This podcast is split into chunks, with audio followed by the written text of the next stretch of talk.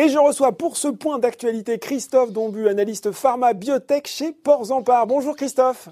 Bonjour Laurent. Alors vous êtes à Nantes, la confinée, c'est ça? Tout à fait, comme tout le monde, euh, confiné à domicile.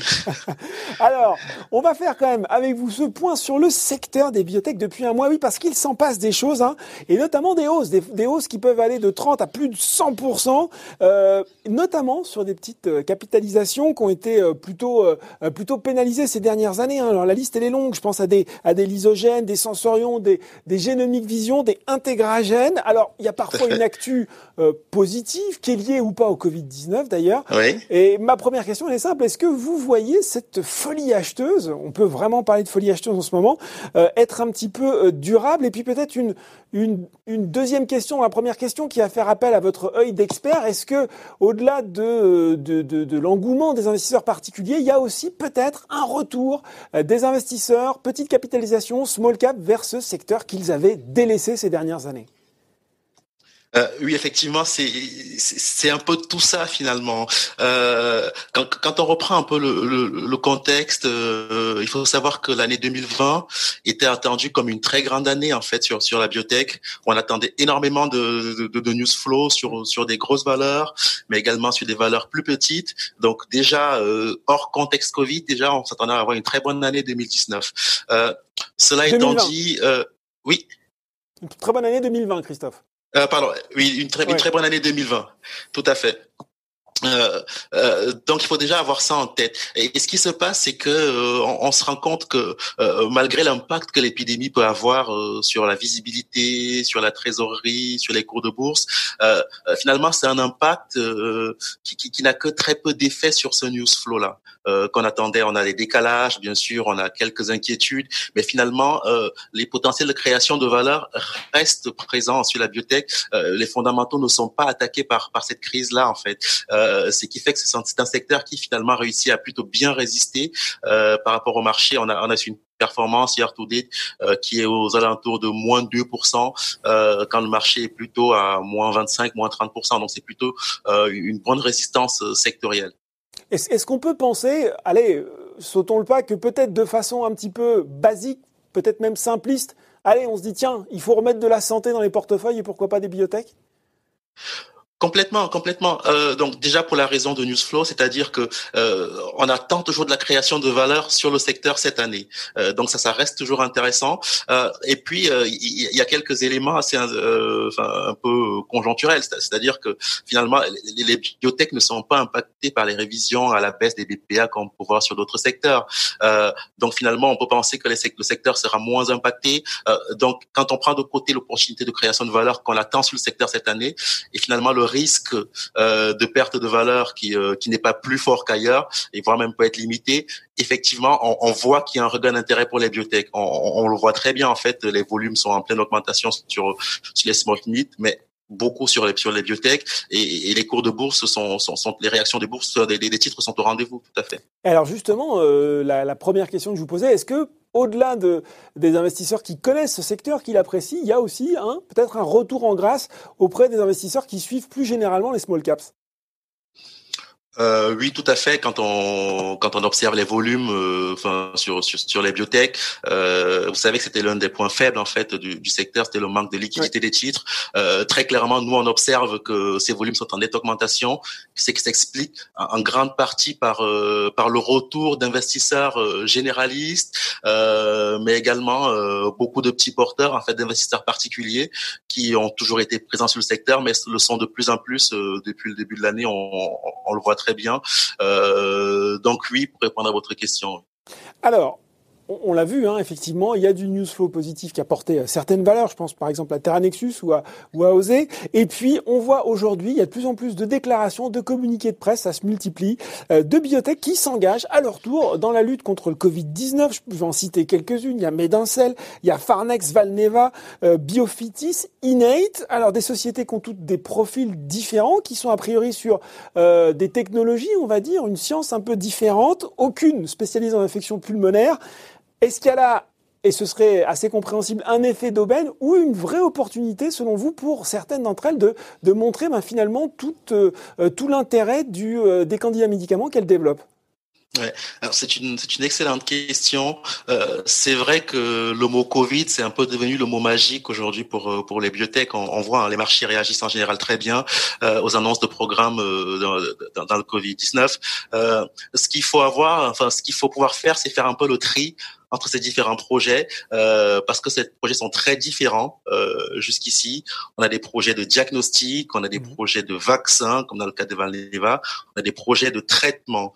Euh, ce qu'on constate, euh, c'est que pour l'instant, finalement, euh, la plupart des projets qu'on voit passer euh, ne concernent pas directement un, un, traitement de la mmh. maladie dans le sens détruire le virus, mais on est plutôt sur la prise en charge globale des symptômes associés à la maladie. donc, quand on prend ça en compte, effectivement, on peut penser qu'il y a de la place pour beaucoup d'acteurs. Euh, je pense à des symptômes notamment, euh, enfin, les tempêtes des cytokines dont on parle beaucoup dans les cas graves de, de, de, de Covid. D'inflammation. voilà, tout à fait. Donc là, mm. là, là-dessus, il y a, il y a un mécanisme anti-inflammatoire, euh, enfin, qui est possible pour beaucoup de médicaments. Et là, on, on peut très bien imaginer euh, que certains programmes euh, aujourd'hui annoncés euh, peuvent être euh, peuvent être des programmes sérieux euh, sur le long terme. enfin, cela étant dit, on, on, est quand même sur des projets qui, qui sont encore très early stage. Mmh. il faut avoir en tête que la plupart des, des, médicaments qui sont qui sont aujourd'hui testés dans le Covid, ce sont des produits qui sont déjà enregistrés dans d'autres indications. ces médicaments-là qui ont la priorité auprès des centres de recherche. donc pour les autres projets plus innovants, un peu différenciants, euh, notamment des produits qui n'ont pas encore été testés chez l'homme, on peut penser que ça prendra un peu plus de temps euh, pour arriver en clinique et donc pour arriver sur le marché. Et, quand on chausse un petit peu, euh, on est là aussi aussi pour ça. Euh, nos, lunettes d'investisseurs, comment ça peut se euh, concrètement s'exprimer à un moment ces, ces programmes? Est-ce que ce serait dans le cadre d'une alliance avec avec une big pharma? Est-ce qu'à un moment il y aurait, je ne sais pas, des conditions exceptionnelles qui seraient mises en place par les pouvoirs publics? On pourrait penser à un consortium public-privé pour pour financer pour financer ces projets au-delà de l'effet d'annonce. Oui, au-delà de l'effet d'annonce, effectivement, il y a de réelles opportunités qui peuvent se créer en fait avec euh, avec cette problématique de santé. Euh, euh déjà, vous, vous le voyez sans doute, en fait, il y a, énormément d'incitations de pouvoir public, euh, d'autorités réglementaires pour pouvoir accélérer, favoriser le, développement de produits peuvent agir dans, euh, contre cette, cette maladie-là. Euh, donc, euh, cela est, donc, ça veut dire quoi? Ça veut dire que, euh, premièrement, il y a des opportunités, d'énormes opportunités euh, de subventions euh, publiques, voire même privées. je rappelle qu'aux États-Unis, une société dans le vaccin a obtenu une subvention de 483 millions de dollars en fait pour développer un, produit, un programme dans le Covid. donc, on peut quand même avoir des montants potentiellement conséquents, mais au-delà de l'aspect financier, c'est que ce sont également des opportunités d'aller plus vite sur le marché, euh, plus vite en développement clinique. On sait qu'on a des procédures qui sont simplifiées. Aujourd'hui, on sait qu'au niveau des agences réglementaires, tous les programmes étiquetés Covid sont, sont jugés prioritaires. Euh, donc, ça va plus vite à traiter, ça peut aller plus vite en développement clinique. Donc, effectivement, euh, au-delà des effets d'annonce, on peut avoir de vraies opportunités qui se créent sur ces projets Covid.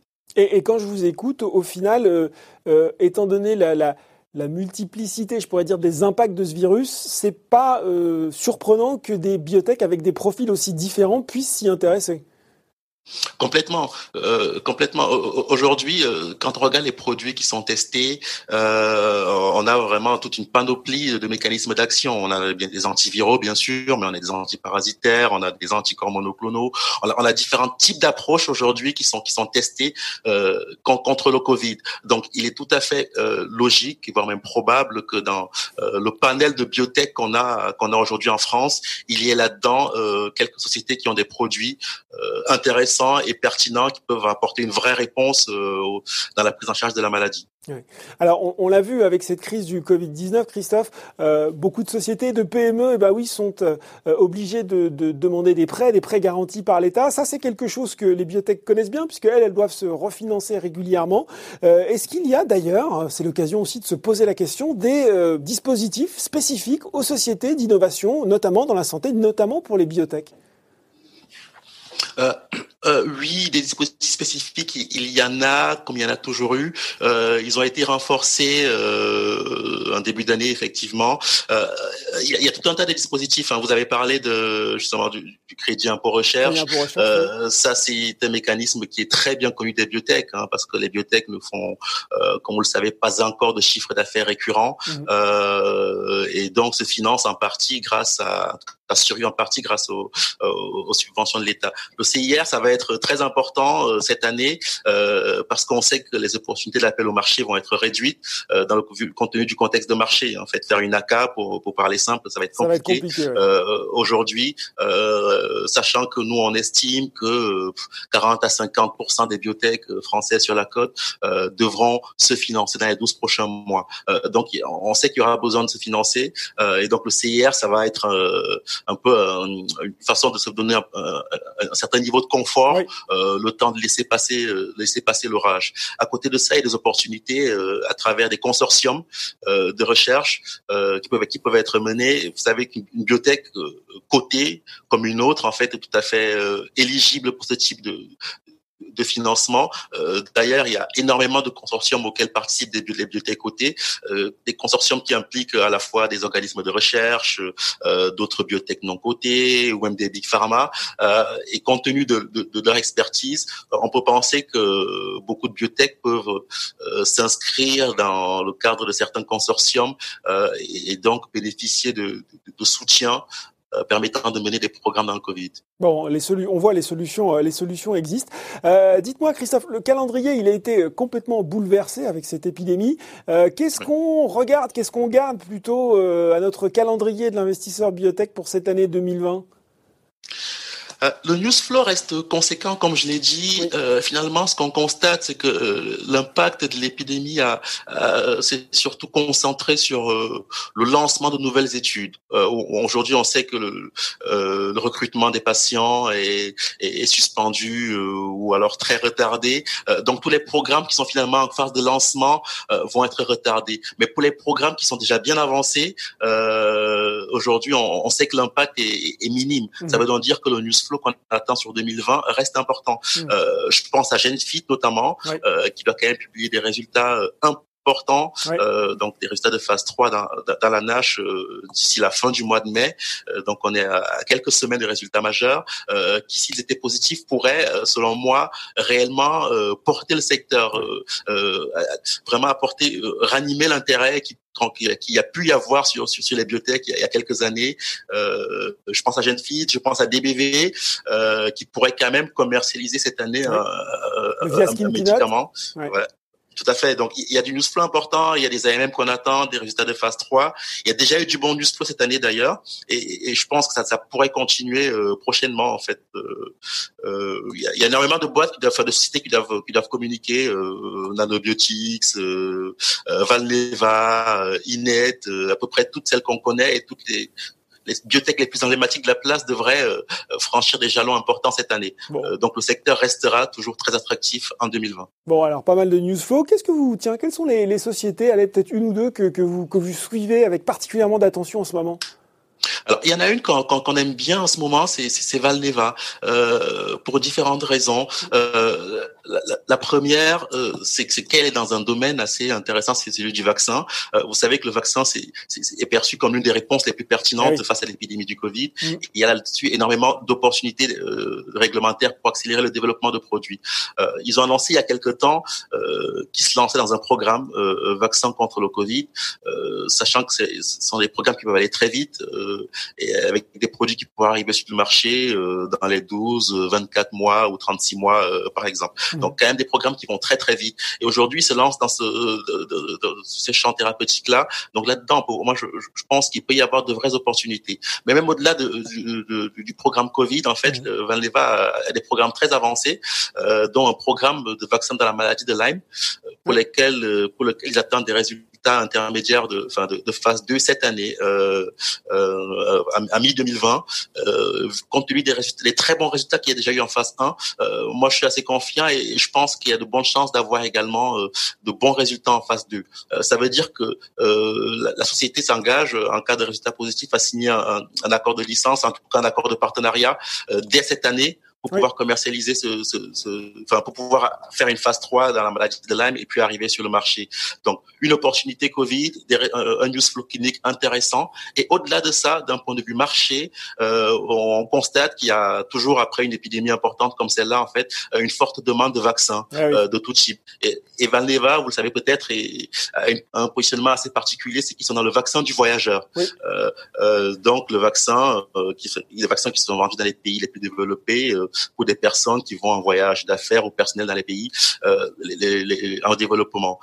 et donc là-dessus aussi, je pense qu'il y a une opportunité qu'on sous-estime encore sur sur Valneva et qui pourrait vraiment se révéler d'ici 2021. Les gens vont se refaire vacciner plus qu'ils ne le Voilà, tout à fait. une dernière peut-être pour finir, Christophe?